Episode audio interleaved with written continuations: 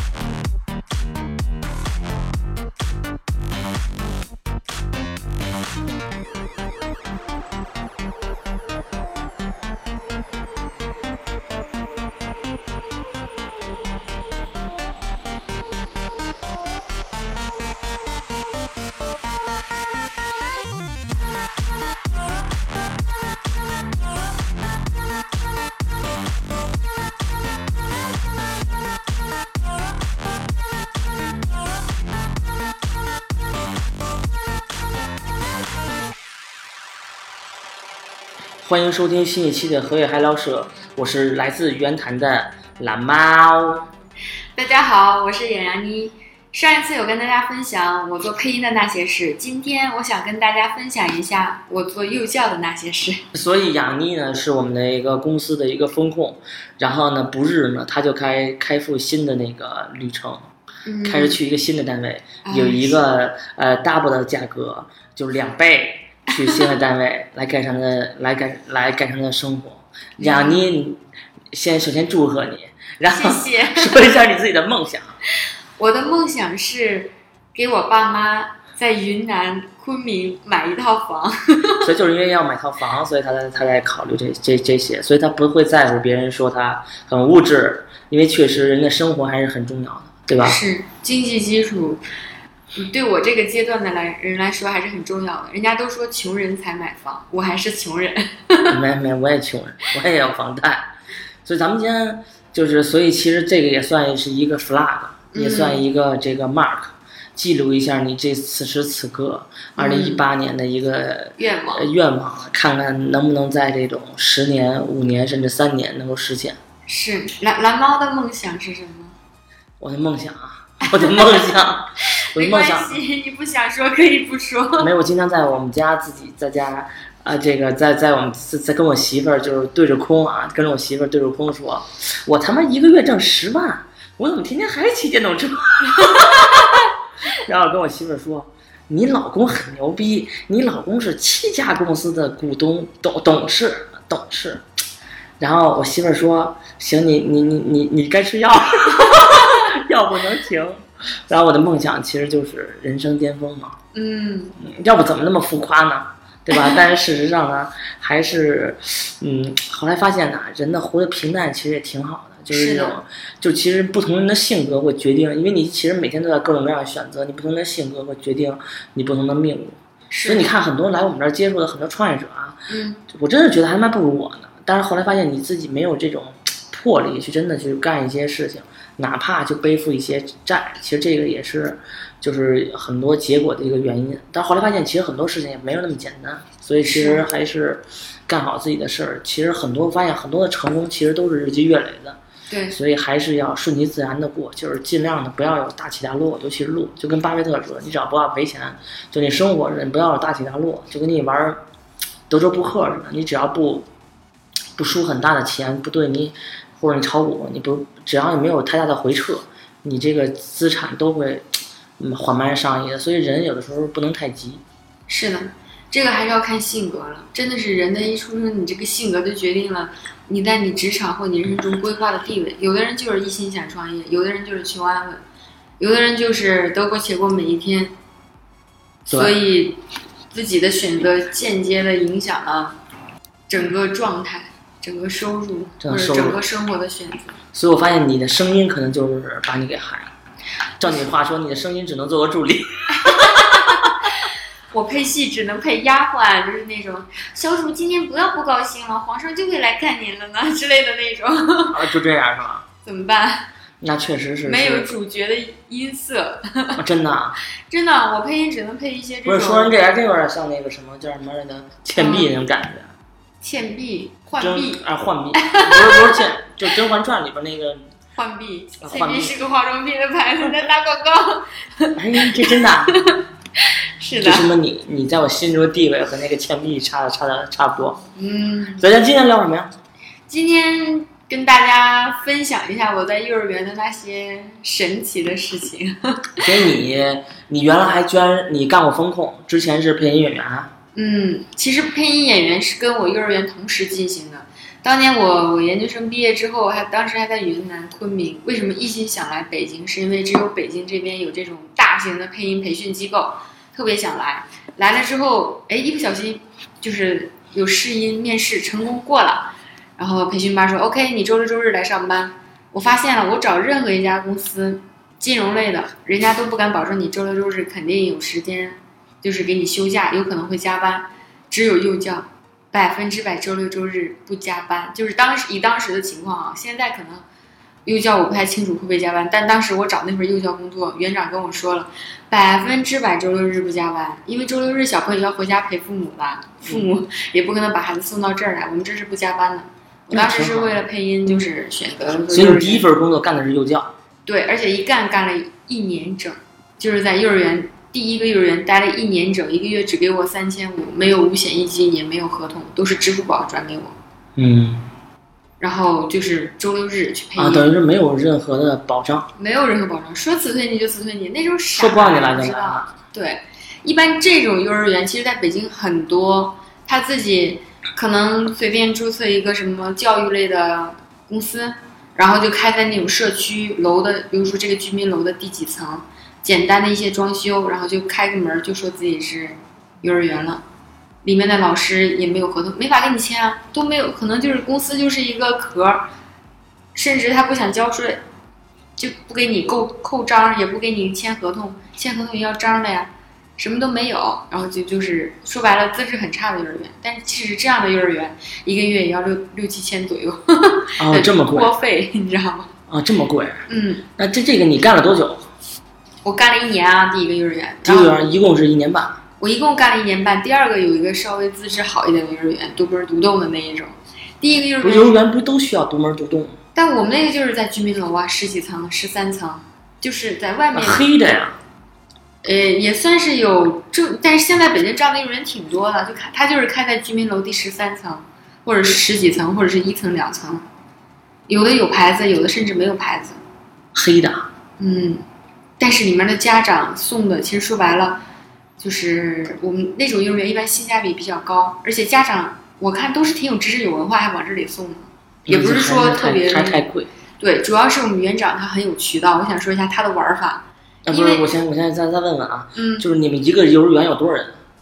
老师老师还是什么？老师老师的话，理论上一个正经八百的幼儿园，一个班应该配备四个人：保育员、助教、主教，还有一个外国的主教。你是什么人？什么我我在保育啊？我不是。什么是保育啊？保育员？就是指照顾孩子的一些，比如说这个孩子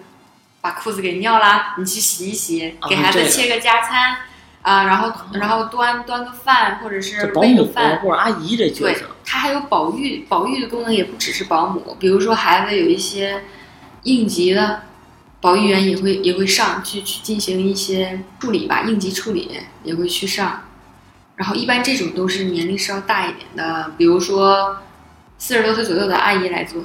每天在幼儿园里擦擦桌子，然后擦擦地，掸掸灰，消消毒，然后给孩子们切水果、盛饭、分发。有时候也会协助一些主教做一些，比如说上课啦，就一些规矩什么的，也会协助主教去做一些别的东西。嗯，一般都是这样。但是我第一个幼儿园，我们的园长玩法很特别，他本来就是没有什么钱嘛，去开幼儿园，他唯一能保障的是什么？这是一个国际幼儿园，就是从孩子一进屋就开始说英语，所有的老师，哪怕是中文老师，他雇的中文老师也不允许讲一个汉字，这是一个全英文的沉浸式环境。这些是很吸引这些家长的一个点。为什么说有一些哪怕是博士、博士后的夫妻，还会把孩子送到这种所以你去也得说一句英文。对啊，全程就是英文。每天一进屋，就是首先说一下我的行程。我当时住在离幼儿园不远的地方，也是没钱嘛，是吧？配音交了一点钱，也是没什么钱，而且幼儿园一个月就给我开三千五，我也没没什么别的不管这这钱应该管吃管住啊，他说跟我管吃管住，但我自己出去住，他说也不给我报。管吃管住住什么地儿？也是住在幼儿园里面。后来我想了一下，嗯不想住在园里。说白了，作为一个老师的角度，家长是肯定希望幼儿园里面常年有老师住在那儿，这样的话，他多晚来接孩子，或者多早来送孩子，都会有人在幼儿园里守着。但是作为老师来讲，这是一个无止境的痛苦，这相当于一种变相的加班对对，你说我每天八点上班，我七点半出发还不行吗？但是如果我住在幼儿园里，有的家长上班比较早，他六点就敲门把孩子送进来了，你是不是相当于从六点就开始工作了？对我要照顾他，你不可能把他一个人放在那儿。哦，有道理。然后晚上的时候，家长去寻思，就是他会想着，园园里有老师看着嘛，所以他会七八点来接孩子。其实正常五点是不是就就是幼儿园放学的时候？那你老师在这边住嘛，你就可以陪到陪着孩子陪到七八点。哎呦，那这一天就十四个小时出去了。对啊，而且这种都是不给你工资的，不给你加班的。正常理论上，好的幼儿园是给你，比如说家长来晚接一个小时就给你五十块钱这种。但是像我们那种黑幼儿园的玩法，它是没有的，这是我们园长玩的奇特之处。说说你现在行程，我一天的行程是八点开园儿，我基本上是六点多起床，然后当时为了省钱，学配音交了很多钱，工资交了多少钱？也不高五，万块钱。一万多就学俩月，然后我自己每天要步行两公里走到幼儿园。其实走到幼儿园的时候我已经很累了，然后步行两公里走到幼儿园，每天七点半左右吧，然后能到幼儿园开门儿就开始擦地，因为我们公那个幼儿园里没有保育员，老板为了省钱嘛，对他那个园长为了省钱，只有我一个老师，还有其他两个老师，那两个老师是没有工资的，都是我们园长为了省钱，从老家里找了一些高考失败没有考上大学，但是高考已经毕业的女孩子，到这边来说，我们这边是全英文的一个环境，我可以教你们英文，然后你可以为我工作，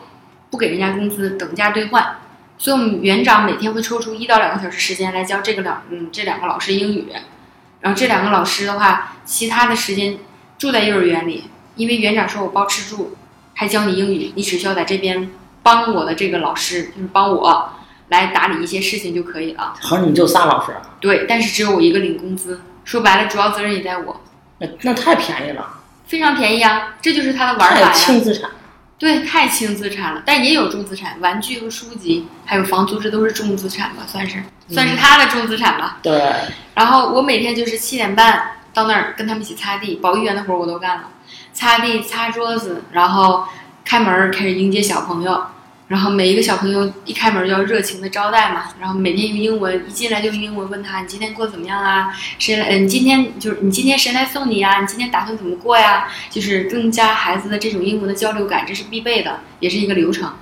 然后七八点接完孩子，八点到九点是他们看动画片的时间，就是其实时间是说给定给定了一个小时，早但这？对，但是其实八点到九点这个时间，还是孩子陆陆续续来上班儿，呃，还还陆陆续续来上学的这个时间，甚至有的孩子还在吃早餐呢。只是有一些孩子会坐在那里看动画片，电视会放着，但是孩子的注意力很短，可能只有十五到二十分钟，他也只能看十五到二十分钟，他就开始满地跑玩儿了。然后有的孩子在吃早餐，有的孩子还没到。八点到九点相当于一个整理的阶段，然后九点到十点就是我给所有的小朋友读书的这个时间了。然后九点到十点，我就是切水果，给孩子们准备水果，然后让大孩子去带领小孩子玩游戏的一个时间，然后顺便也得看着。然后十点到十一点就是我们正经八百上课的时间了，就比如说，今天我们有课表，周一上午我们要学科学，但这些全部都是用英文教，就是你上课全科英语嘛，你给他上数学呀、嗯文化呀、历史啊、政治课也全部都是用英文教，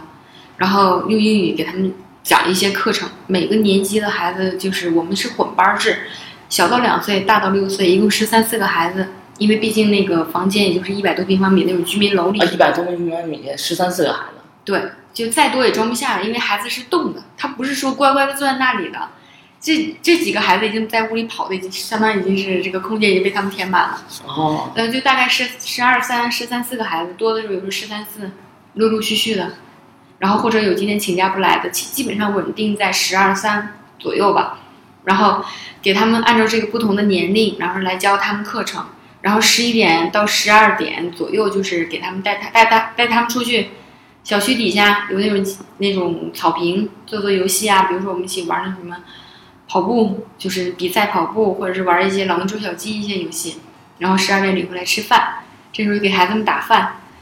然后十二点到十二点半左右吃饭的时间，然后十二点半到两点之间是睡觉午休的时间。有的孩子选择睡，有的孩子选择不睡。是看于家长的作息，有些家长给孩子睡得早，比如说每天晚上回家八八九点就开始哄睡觉了，这样的孩子中午一般不睡觉，他不困呢。但有的家长回家是十点钟以后睡觉，那这样的话，有的孩子不睡觉，他中午困呀。这个完全是根据家长跟孩子的作息来调整的，或者有的小孩他就中午不愿意睡，不愿意睡觉的就去那边玩玩具，隔壁房间玩玩具，睡觉的话就有老师带领，轮班制，比如说今天我陪这帮孩子哄，这帮孩子睡。其实你想，这是一个看孩子睡觉的过程，是十分痛苦的，因为有的小孩很难入睡，但家长又强迫他睡，所以你就得哄他、拍他，还得还得各种。在此期间呢，有的家长还一天两顿奶，你还得喂奶，或者是喂药，这都是中午喂药的时候，中午喂奶喂药的都是他们都会告诉你什么时候喂，对，家长准备好，对，你会记个本儿里面，然后紧接着就是下午两点多，哎，把孩子叫醒，然后就开始先加餐。加餐完之后再继续上课，上课完之后再自己继续看动画片，然后再去继续把孩子送走，相当于这一天行程特别多，就是特别满，几乎老师是脚不沾地儿的忙。我那阵儿干活干太多，其实这么说的话，大家觉得好像老师没干什么，就是在组织一些嘛，就该到哪时间把孩子们像小像母鸡一样把它轰到那个地方去干就行。其实然然而不是，我经历过很多事啊，比如说我这边正。开开门迎接家长，然后这个家长说：“这个饭马上帮我吃了。”孩子喂餐又特别难，我这边手里可能捧着一个孩子喂奶呢，这边手还得喂着一个孩子，正在吃他妈妈给准备的豆腐脑，呃，豆或者是鸡蛋羹，然后这边还得开着门。天天我是左手抱一个，右手抱一个，裙子底还能扯一个，我一个人就能带仨孩子在地下来回晃。我那阵肌肉都快练起来了，就是抱一个两岁孩子，一只手没问题。然后给孩子们切水果，给孩子们冲奶粉，有的孩子尿了拉了，我要洗。给孩子先洗澡，然后再洗那些屎裤子、尿裤子。然后中午吃饭的时候，有时候阿姨中午管一餐嘛，阿姨来做饭。有时候阿姨赶不过来的时候，我还要切菜、蒸包子、揉面，一样不少。全流程，你这对全流程。反正我们的园那个园长和家长是这么说我的，他说：“安妮，你虽然年龄小，找你当媳妇儿肯定赚了。”对啊，他们都说你以后肯定是个超级奶妈，包括给孩子。奶粉那种是二比一的比例，放多少勺，什么样的水温，什么样的状态，怎么样把一个奶哄进去，就让他喝进去，或者药怎么去哄孩子吃，这都是技术活。包括怎么哄孩子睡觉，这都是技术活。还有经历过很多各种突发情况，比如说有的小孩儿，大孩子和小孩子在一起混嘛，本来就会有很多突发的情况。那大孩子中午不睡觉。他在那玩乐高，小年龄小的那个，比如才三岁，在那晃晃悠，一脚就把那乐高给踢碎了。那大孩子就过来告，我们正在那摆乐高呢，然后谁谁谁把我的那个乐高踢碎了，你都要去处理这些激发突发的事情，调和这些矛盾。但是老师其实基本上采于不干预的状态，让孩子自己解决矛盾，这是建立他自己的社人际圈子和社交能力的一个一个情况。除非非必要情况下，老师才会插手，但是这个中间你的作用性就很关键，这个度也很难把握了。所以其实幼儿园老师他并不是一个非常轻松的职业。其实以前我周围有一些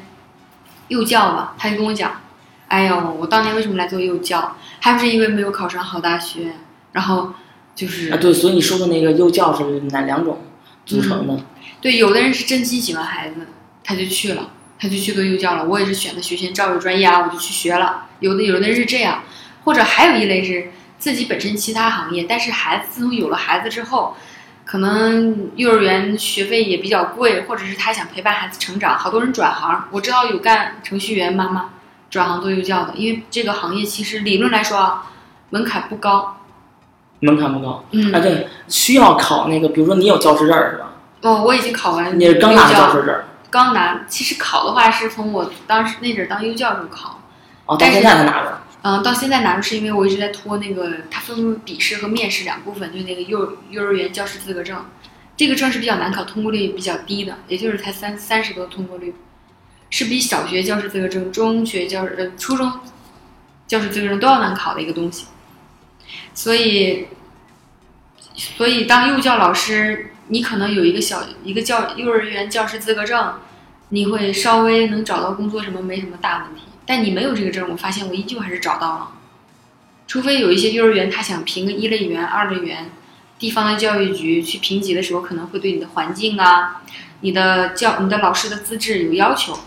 但是，一般幼儿园不怎么卡这个问题，因为本来现在幼教的缺口是非常非常大的。我周围有好多幼教朋友都已经转行了，不是去做什么电话销售，就去卖理财产品了。因为那来钱快，你这是死工资，又苦又累，对还挨埋怨，跟医生有点像。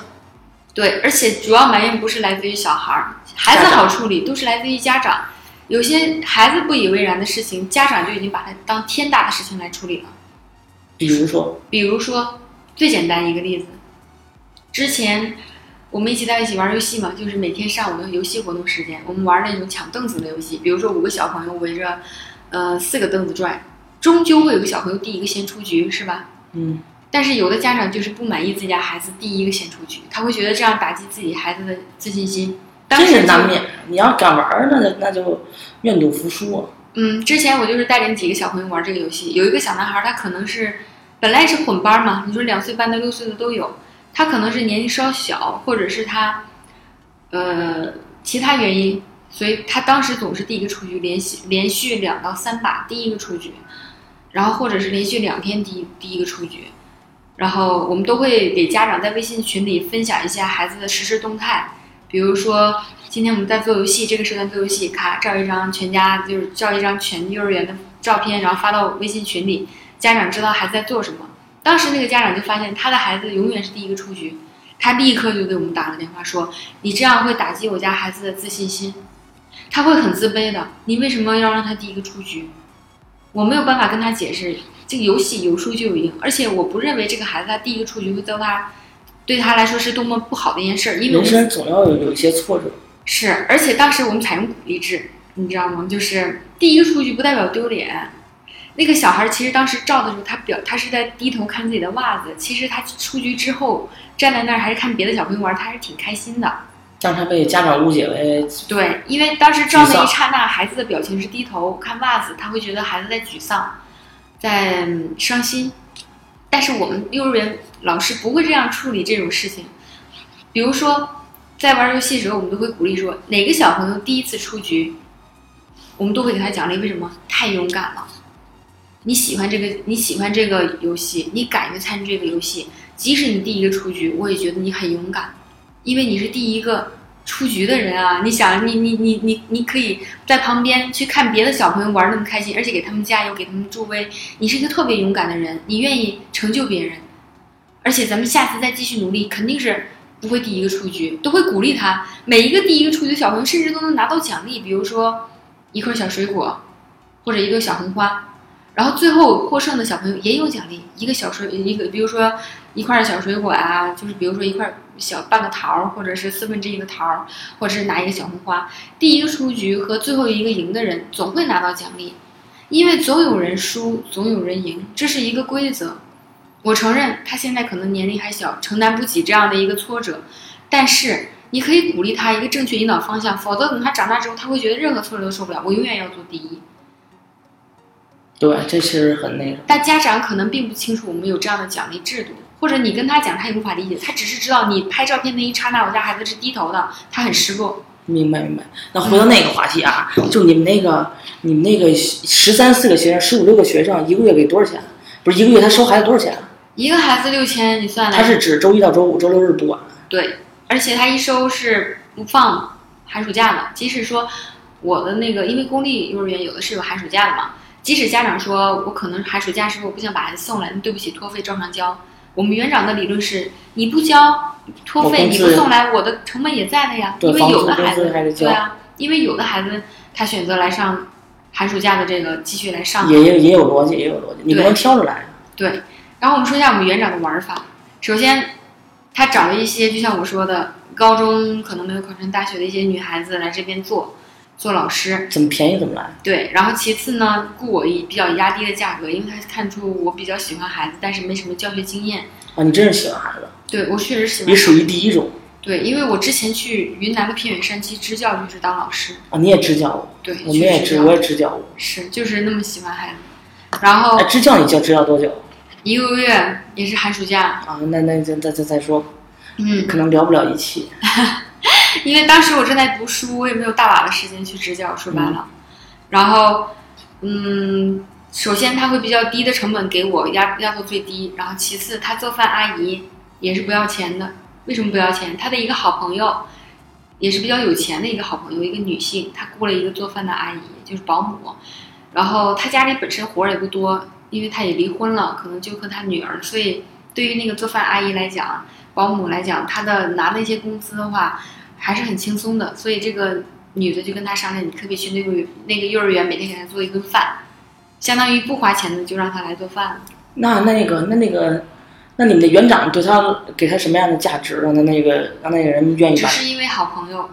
我操，那园长也够有魅力的。是他的人格魅力我，我不否认，他人格魅力确实很强，他可以吸引很多家长来，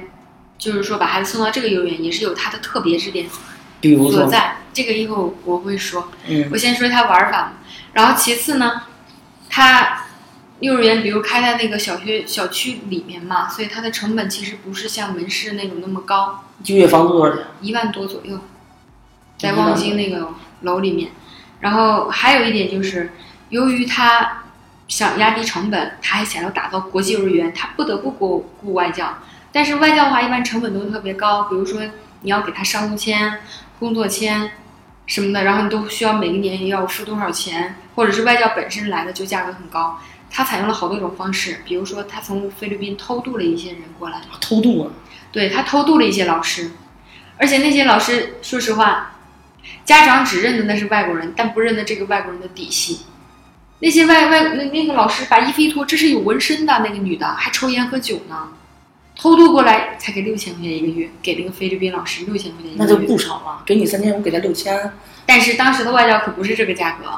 哦，对呀、外教一般都不是这个价，都得一万左右了。所以这几几年的事儿这个就是前年的事儿，去年现在还在维持这个状态呢。其实，是吗？啊、我就不实名说那个幼儿园了。然后，然后那个那个菲律宾外教他偷渡了两个过来，然后也是在幼儿园里吃住。他达到的理念就是，我们这边是纯外教，而且是一天二十四小时陪伴孩子，不像别的幼儿园，外教来了一个小时就走了，因为那个外教要跑很多园嘛。然后他说这种是全天候陪伴，家长觉得我天呐，六千块钱一个月的托费，还能有外国人全天陪伴，这是一种什么样的品质？后来有些家长反映，你们这外教老师不够逼格。比如说，有些家长会觉得你是菲律宾人或你是黑人不够逼格，他就从不知道什么地方挖过来一个俄罗斯人，让这个俄罗斯人假装自己是美国人，因为有一些家长还是分不清这些的，反正都是鸡发闭眼嘛，长得白白的，所以分不清。反正他跟那个俄罗斯人说好了，别人问你你就说你是美国人，然后给他工资也就是六七千，那个样子。所以这个俄罗斯人也知道自己不能说自己是俄罗斯人，那他会说英语吗？会说英语，他会说英语。其实这种感觉好比我去美国教韩语一样，因为首先韩语不是我的母语，英语也不是那个俄罗斯人的母语，但那个女孩说英语还可以，还算可以。然后家长就很认可，哇，有金发碧眼，还有还有菲律宾人，一个月才六千，这性价比，他再是黑幼儿园我也愿意啊。啊，毕竟家长里面都是围绕这个小区的，嗯，所以就是那这几个老师其实也是这很大的投入个师资配。备挺好，是吧？对，师资配备，但是对其实成本你说高吧，其实也嗯，也不低。前前期不是我在那边三千五一个人顶着吗？嗯，后期我要离职了，他是把这个幼儿园打造成这样了。我离职之后，就这几个外国人在在在旁边，他又雇了一个中教，那个中教也是工资跟我差不多，然后英文是一丁点儿都不会。园长还是打造着我我教你英语的这个理念，然后把他一个很低的工资挖过来。那园长什么来路啊？园长他本身是个学英语专业的人，他英语讲得很好，而且他其实外国人资源很多，所以用他的话说，你们都走了我都不怕，因为我自己就有具具有教学能力。他打造的幼儿园，一是说外教有，而且价格低廉；二是说他把他自己所有的教具，比如说他的教具啊，他的玩具，他的呃学校就是我们用的读本、绘本，全是他从国外一本一本背过来的孤本，你在国内是找不到的、买不到的。稀缺性。对他自己，比如说去韩国旅游，哎，他就带回来一个托马斯小火车的那个韩语和英文对照版本的那些读本，然后比如说他去澳大利亚，对绘本，他从澳大利亚回来，他就带了一堆原版书籍，这些是家长很看重的，因为其他幼儿园要么就是玩具，在市场上都可以买到，要么就是一些书、读本、绘本你也都可以买到，但是他的能保证他的玩具和他的这些读本。绘本是有独独特性，都是哦这还他从国外一本一本背过来的就跟那 DJ 似的，其实我的音乐你在外边找不着啊。对，啊，所以这就是核心竞争力。但是他为什么能达到这个效果？是因为他自己英语就很好，他渠道也很多。你像一般幼儿园园长，他可能自己英语也不是特别好，他去国外也甚至也很难背过来这么多本书，因为他还需要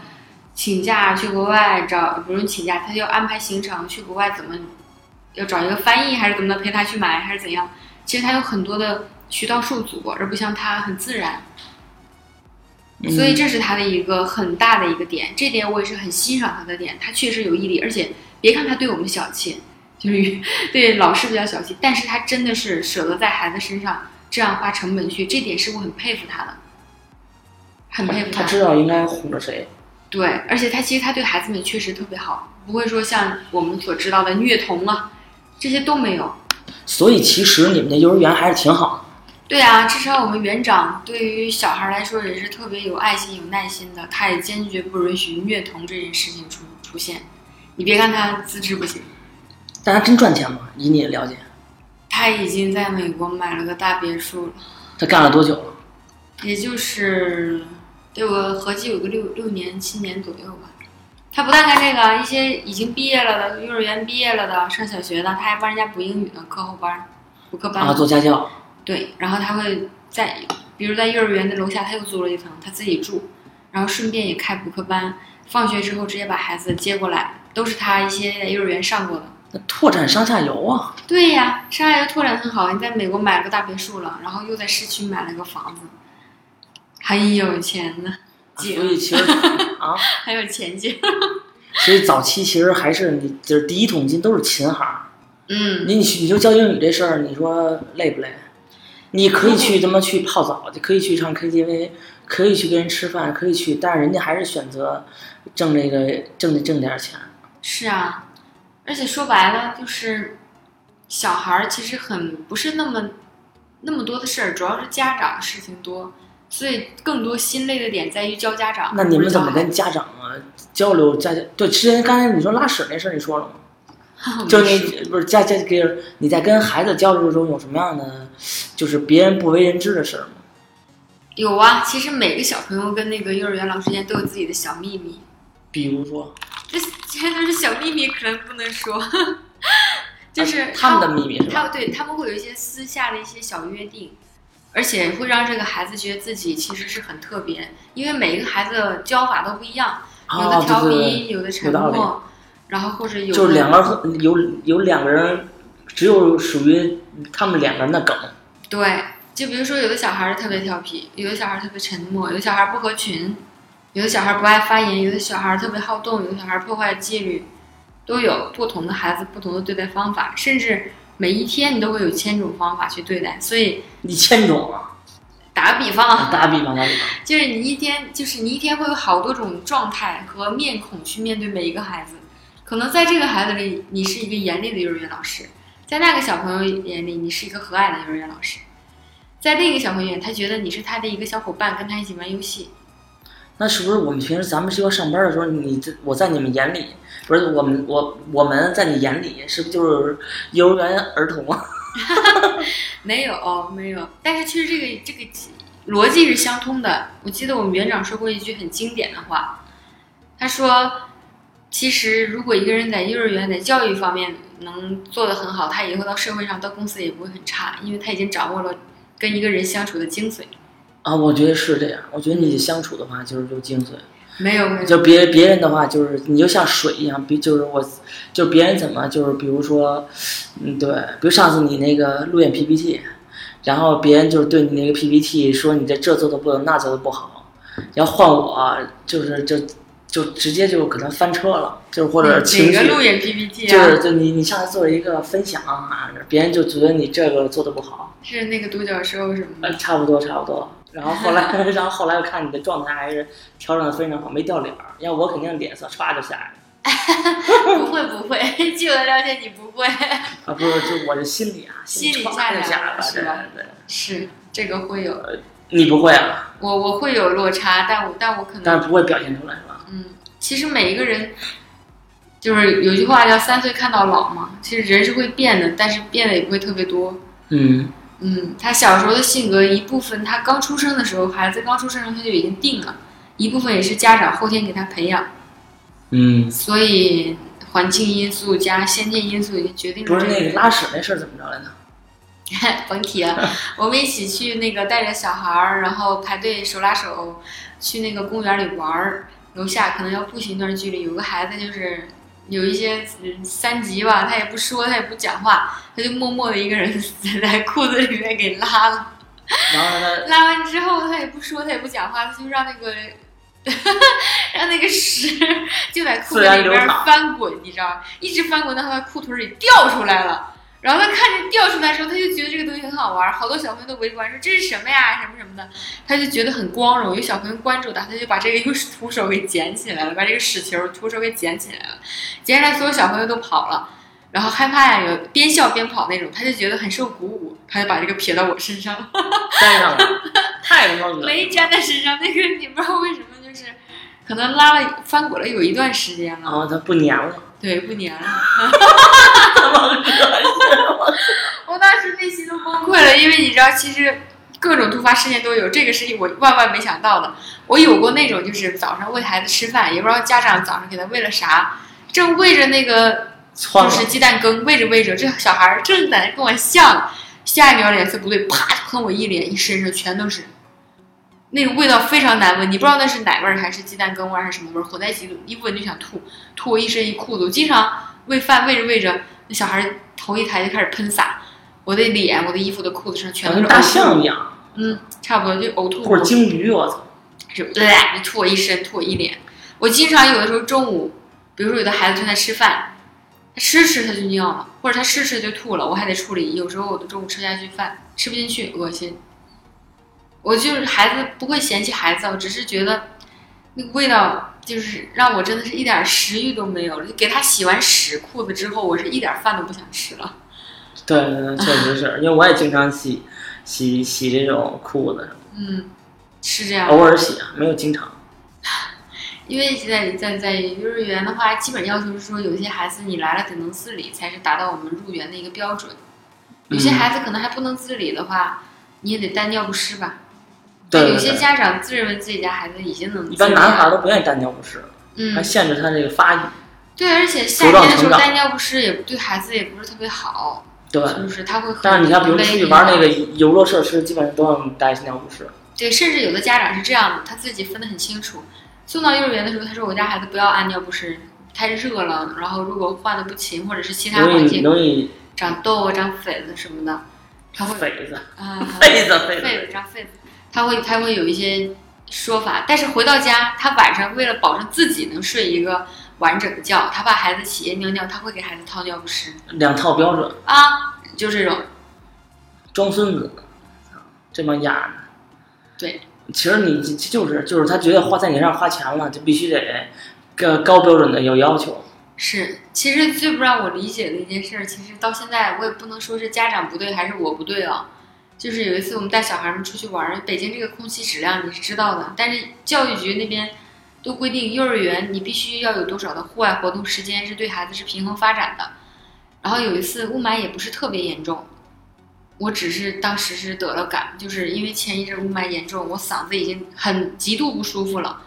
然后非常不舒服，已经受不了一丁点儿那种闻到雾霾的味道或怎么样了，我就戴了一个口罩。就是雾霾的口罩。然后，但是那个空气指数还算是我们普通人能接受，甚至是说你自己家长带着孩子出去玩，你都不会给孩子戴口罩的那种空气质量。然后，但是所有小朋友都出去了，然后小朋友没有戴，我们园长没有戴，但是我戴了，那是因为我那几天特别不舒服，我就戴了。结果有家长就照还是照照片在微信群里，有家长直接就在微信群里开始骂我，啊，看怎么怎么骂凭什么他戴口罩，孩子们没有戴？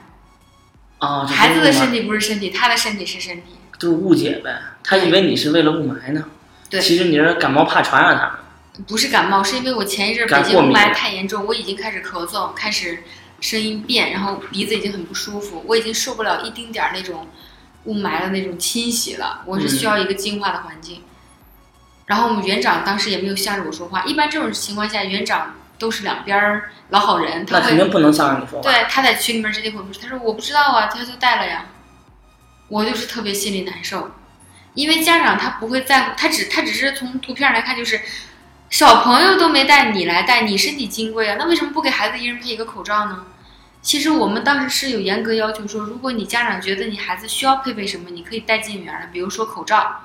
如果。你提醒，我会给你带。如果你不配的话，我们园长确实是没有统一给孩子们分发。首先是我们园长 可能由于经费问题啊，但对，其次的是有的孩子他不喜欢戴口罩，对，不喜欢捂的他感觉。哎他勒着耳朵很疼，或者他呼吸不顺。说白了，孩子戴一个口罩在户外运动情况下，一不小心那个绳掉了，勒到脖子里那就是窒息。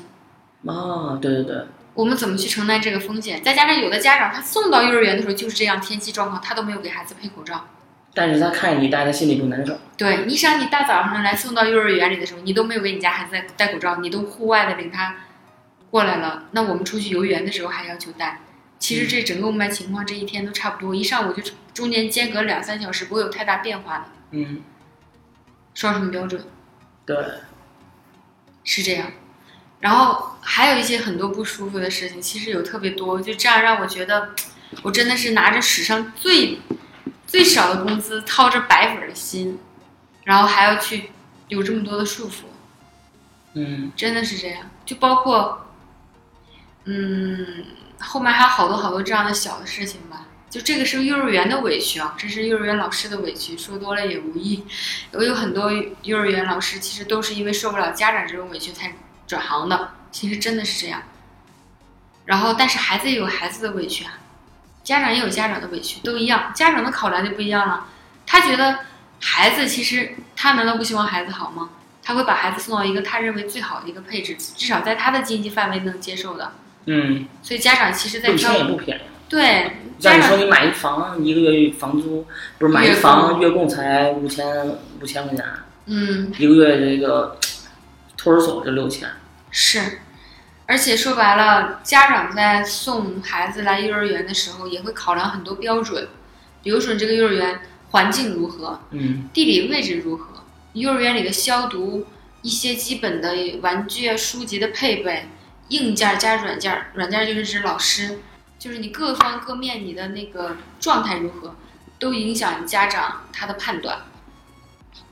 就是面面就是面貌。对，有的家长甚至在把孩子送来之前，他会在就是在幼儿园里考察两到三天，跟你一起从早到晚全程在一起。看你怎么做的流程。是，有的家长每个家长关注点不一样，比如有的家长过来就说：“哎呀，你们这个幼儿园的那个凳子都是那种简单的那种坐的那种凳子，都没有靠背。那这样孩子在一起打闹或者上课的时候很容易一下子桌过去。就比如说你坐在凳子上没有靠背，那孩子一玩一闹，往后一仰，啪，脑袋着地，磕那儿了。有靠背儿也得倒着地啊。但是他会觉得这个风险性更大，有的家长就挑这个呀，他觉得你们的硬件措那你们怎措施做的？，我们就说尽量保证安全，或者我们不排除考虑有靠背的嗯，凳子，但是我们园长经费的问题，再加上有些很多 经费的问题。有靠背凳子一般占地面积比较大嘛，然后我们也没有那么多的那个空间。对，一百多平，三居室，嗯，有靠背凳子都比那种没有靠背的那种小小那种坐凳要要大占的面积很大。但你要是你要储备二十个，这就不小了。对，甚至还有一些就是你得配套相应的靠背，你根据那个距离你得配套相应高度的桌子。嗯，但是我们当时那种小凳子的话，让孩子可以直接坐在稍矮一点桌子或者席地而坐，是这样的一个状态。然后，但是家长就会靠你挑你这个啊。还有的家长过来就说，把你们的三年内的教学计划表给我看一下，他想要知道他家孩子在这里能接受到什么样的教育体系。还有的家长一进来上去问，我就问你吧，我家孩子到这之后多久能张口说英语？他只要一个准确的结果。还有的家长到这边，他不问你这些，他只是全天全天看你，他觉得特别好啊，特别好。他说，你看，一看你就对孩子特别好。他说：“我知道你，你可以装，可以装作我在你考察期间，你对孩子特别好，特别有耐心。但是孩子对于老师的喜欢是一天两两天内无法形成的。孩子们都怨着你，围着你这个幼儿园老师转，就证明你这个幼儿园老师平时对孩子不错，而不是我来考察你的时候这一两天你作秀。嗯，对对对，你对如果是我，有一些我我也我也这么说，对啊，他们说你肯定是孩子们特别喜欢你，才会围着你转嘛。真的是特别喜欢你吗。对，其实我走的时候带走了三个孩子，都已经离园了，就因为我不在了。哦，那他们跟着你去新的了吗？嗯，没有，因为当时我在家休息了两到三个月，没有到新的幼儿园，嗯，所以有的家长每个家长关注点都不一样，每一个都不一样，或者有的家长到这边就是关注男女比例的问题，也有。哎，你这幼儿园女孩太多了，我家是男孩，不太想送进来。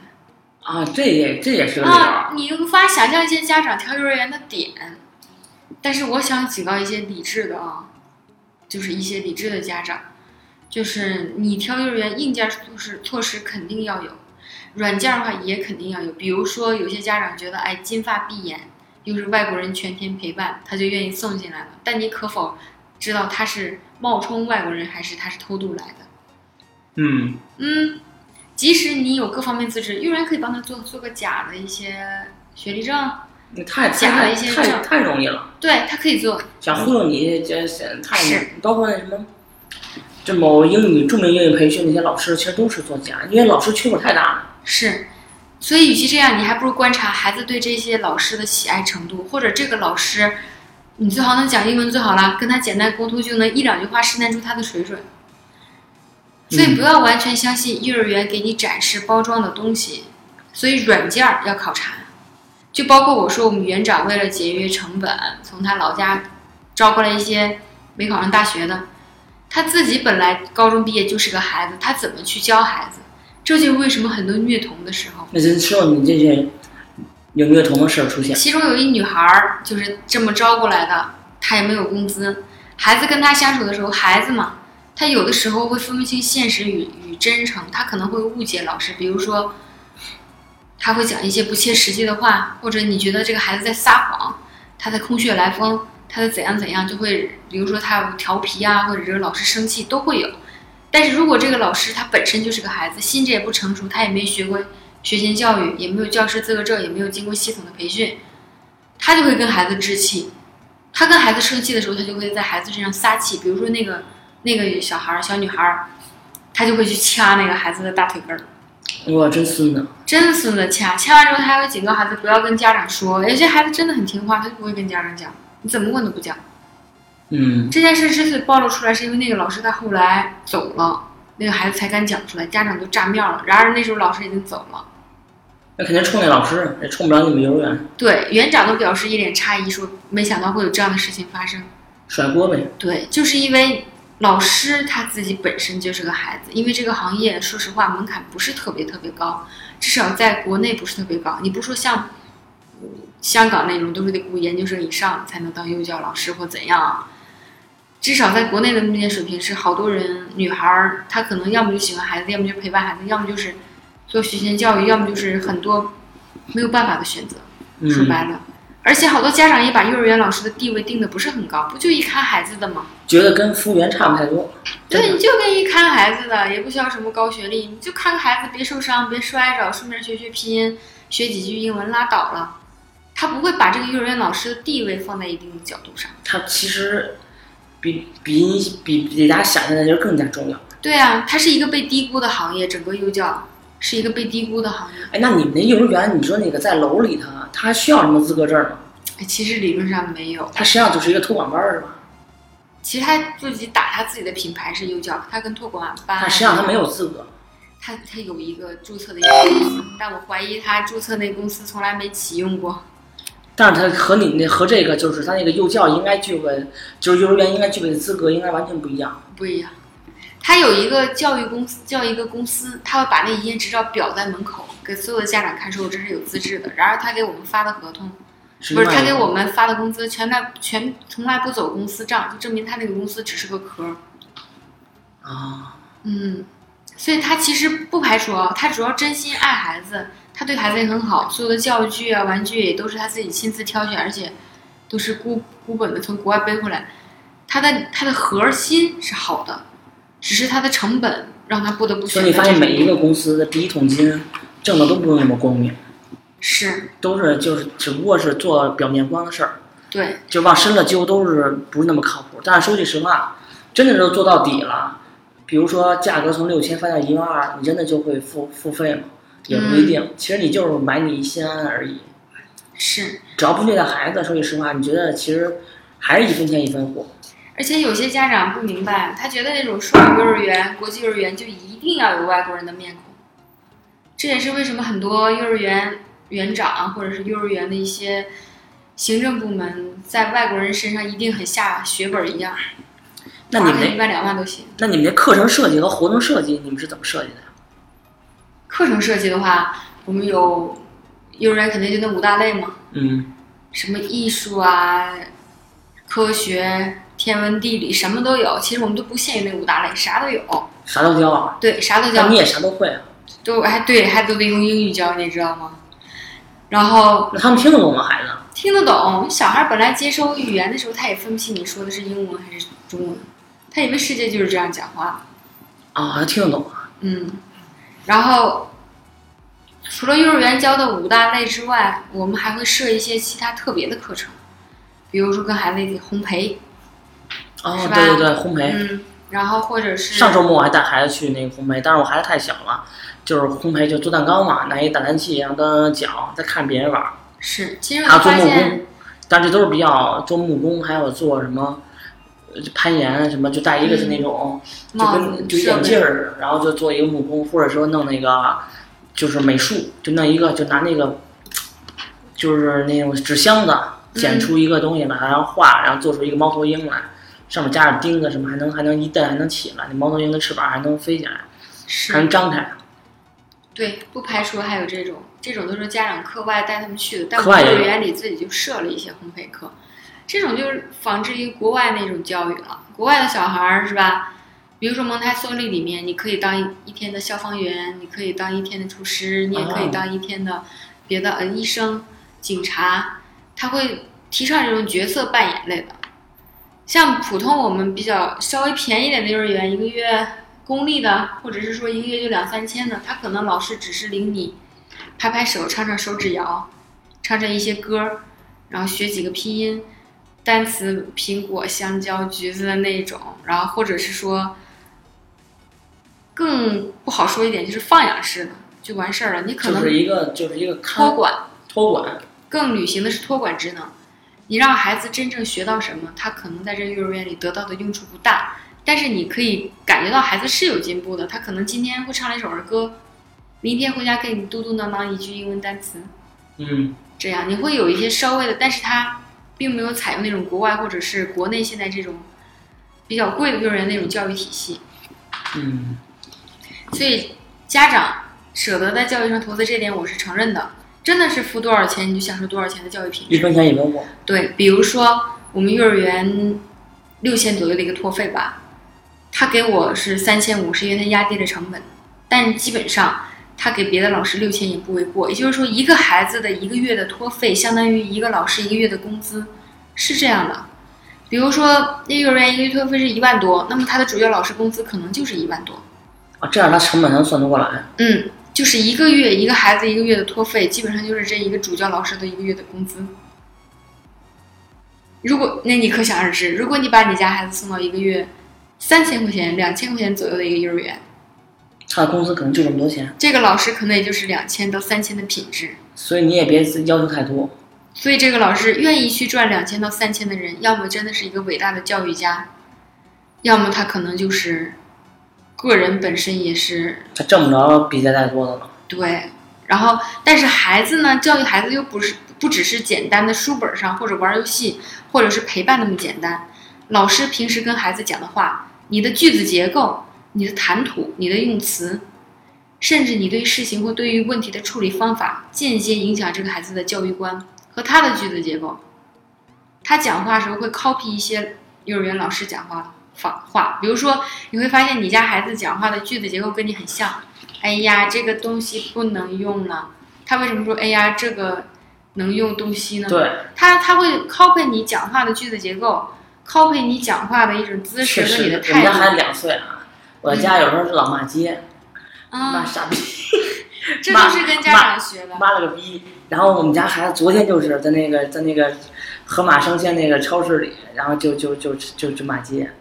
我觉得嗯这，样真的不好，真的不好，真的不好。因为可以说家长是孩子的第一任老师，但是你一旦送到幼儿园，全天八小时是老师在陪伴，老师的句子结构，甚至老师在幼儿园语气幼儿园的行为，行行为，还有都会影响到整个的那种心情。对，尤其是孩子学坏容易，学好难。我可以简单说我两个在教学中的失误，我也大胆的承认，这样不对。我是我本来是个东北人嘛，洋洋妮是个东北人，洋洋妮在遇到受到惊恐的情况下，还是会冒出东北话，比如说“哎呀妈呀”这种。有一次我们小孩喷了，就是他吃饭突然喷，我说“哎呀妈呀”，说了一句。打那之后，我们园所有的小朋友都会说这句话。真的，啊其实这不是一个好词，因为小孩儿的话，他有一些词是敏感，不要跟他讲。我们在进行幼儿园跟孩子教好小孩儿的时候，有一些词也会换一种说法去表达，死啊、屎啊这种词都很少说。屎怎么说？臭臭。嗯，对的，你会用一些其他词代替，但每个老师不尽相同。你可以用一些稍微好一点的词说这个东西我们不能这样，就比如说用一些比较规范的好一点的语句来引导孩子的他的用词，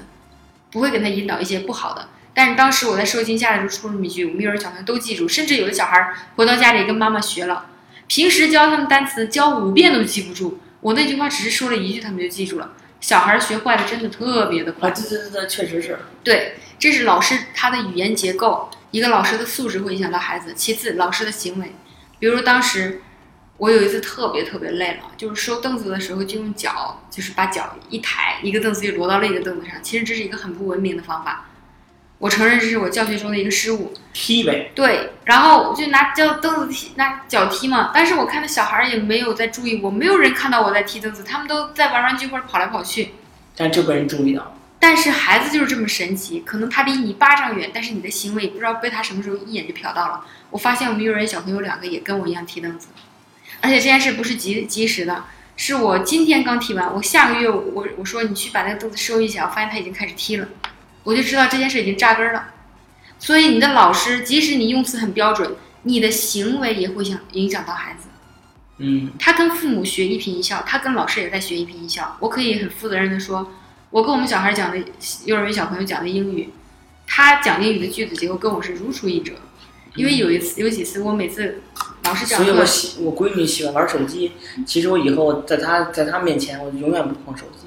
嗯，这样她她她她也会学习，她会觉得说这东西可能里边有什么有意思的，然后她自己也会去研究。这其实都是一颦一笑。倒也不是一丁点儿不也不让他碰，你可以引导他，好的东西自然要利用起来啊，不好的东西不要过多展示就可以了。嗯，因为小孩儿他还在一个价值观树立的过程，而且他也在语言习惯一个模仿的过程。不排除一百个孩子一百一百个样子，那是因为他先天的没办法，但后天的你能帮他纠正多少就纠正多少。家长是很重要，比如说我们幼儿园接受一个小朋友，为什么接收？因为那小孩打人，送到哪个幼儿园都打人，已经有很多园长责令退园了。我们园长会愿意接收他，为成本的考虑，嗯，因 为家长愿意加钱，收入的考虑，对，还是打对人。加钱啊。嗯，即使他一天在我们幼儿园打八遍人，我们纠正他八次，当然不可能体罚他啊，只是不断的在纠正他说，哎，你这样不好，你不能这样。我们可能纠正了一个月，好不容易把这孩子从一天打八次人的频率打到一天只打一次人，或者一天不打。结果他奶奶来，因为他一他是从小奶奶带大的，一天，第二天就一天打八次了。也也就是说，幼儿园老师在在在学校努力了百分之九十九，都比不上你家长错误的引导一次。嗯，他可能他们家就是这习惯。对，即使我们在园里已经尽量的纠正他了，他在园里不打了，但是架不住在家里只要破坏规矩一次，他立刻就是又往下走。而且很多时候我们都觉得家长配合为什么很重要，就是这个原因。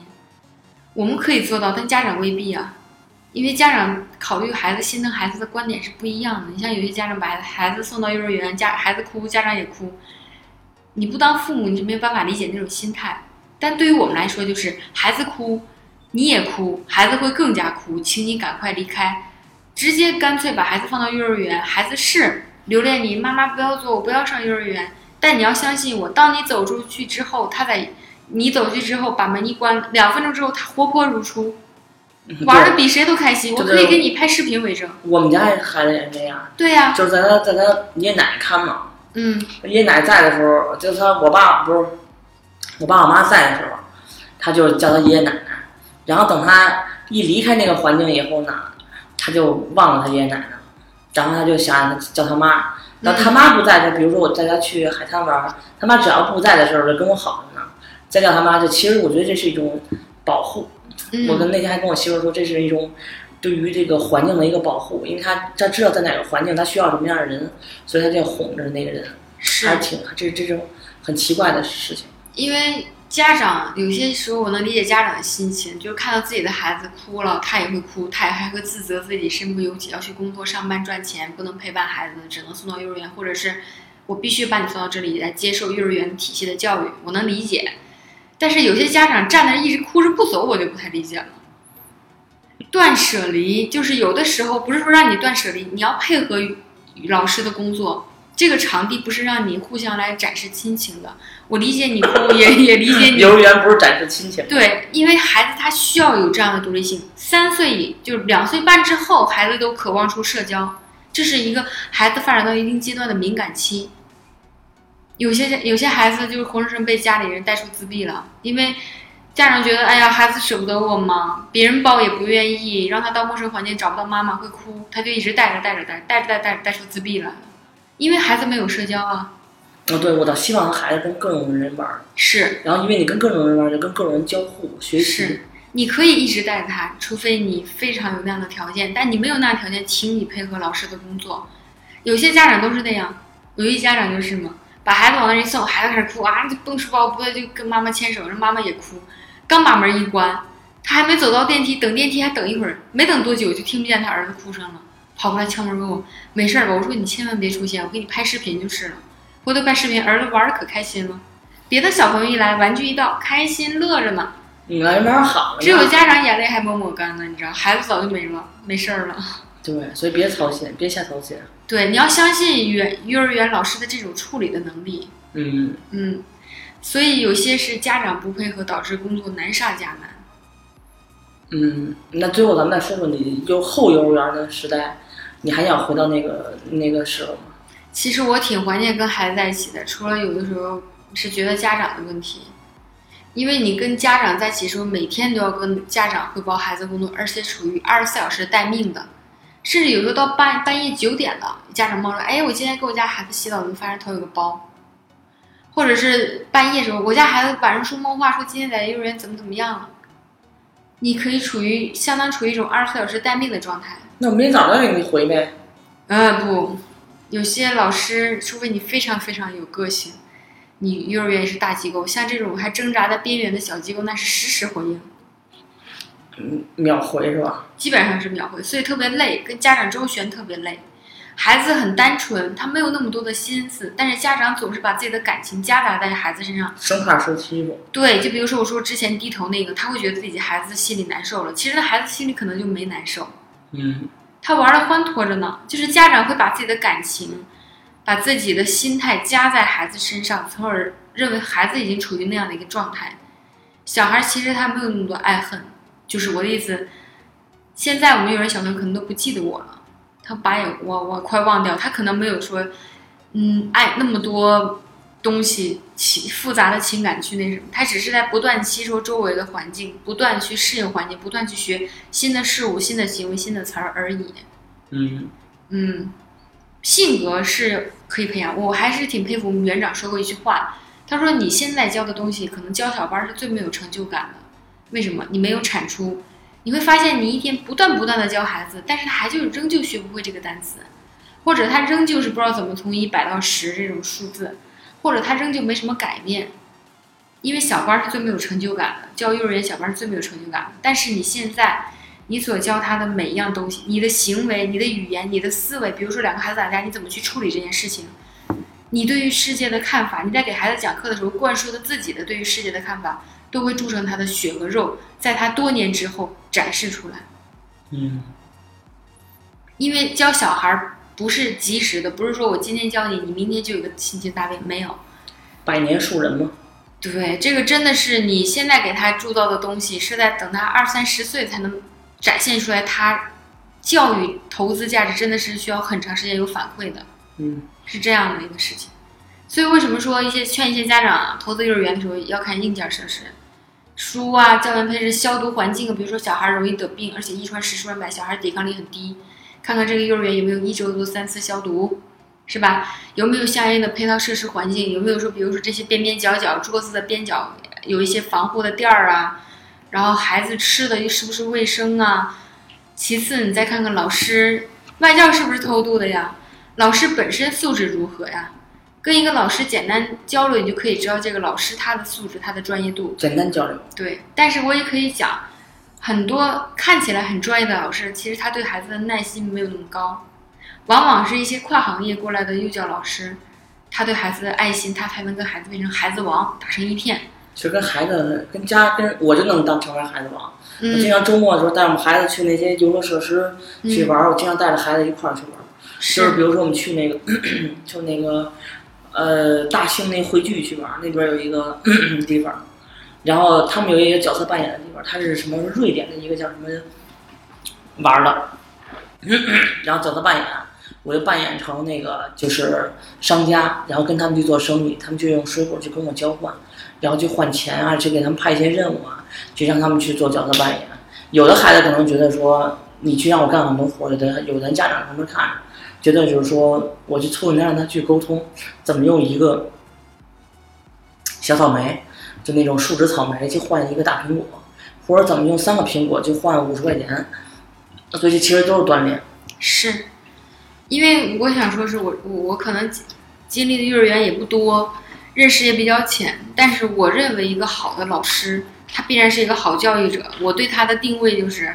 他肯定能跟孩子成为一，就是成为孩子人孩子群中的一部分，而不是单纯的一个严格的老师。对，我觉得严格老师这件事，一是定要站在他们的角度去思考问题，而不是说站在一个就制高点上去告诉他们你应该怎么怎么做，而让他们玩到一块儿，而在这过程之中，让对方感受到你的那个你的教育和你的那种思考。我之前认识一个蒙台梭利的老师，他特别专业，我不排除他在业务上非常专业，有非常丰富的教学经验，甚至处理一些幼儿急急发急突就是应急事情的时候，他的处理速度和冷着冷静的那个判断能力，他就是不喜欢孩子，但是他也喜欢，但他还跟孩子是仍旧有距离感，你无法逾越。即使他也会抱、会亲、会就是会有各种方式展现他对孩子的爱，但是孩子跟他仍旧有距离感，因为孩子的群体里并没有把他纳纳入我们的一部分。就是孩子在一起玩游戏的时候，不会想着把他拉过来一起跟我们一起玩儿，他会认为那仍旧是老师，他在保护我们、看着我们，他是有距离感的。但是我们园长之前那个幼儿园长，不得不佩服，他能做到一点就是让孩子想到他，比如说。我们当时拿到一块小蛋糕，有个孩子过生日，然后集体一起吃的时候，好多孩子说我想给谁谁谁留一块儿，他说的就是园长那个人，因为他没有吃到，因为孩子已经把他当做这个孩子的群体的一部分了。嗯然后比如说玩游戏的时候，他还说我想把这个乐高跟他一块儿拼，他指的就是我们园长。他说我想把这个跟谁谁谁一块儿拼，因为他因为他上次说帮我要建一个来着，所以他会在做游戏分享食物，因为孩子分享食物是一个特别必要的一个训练的环节嘛。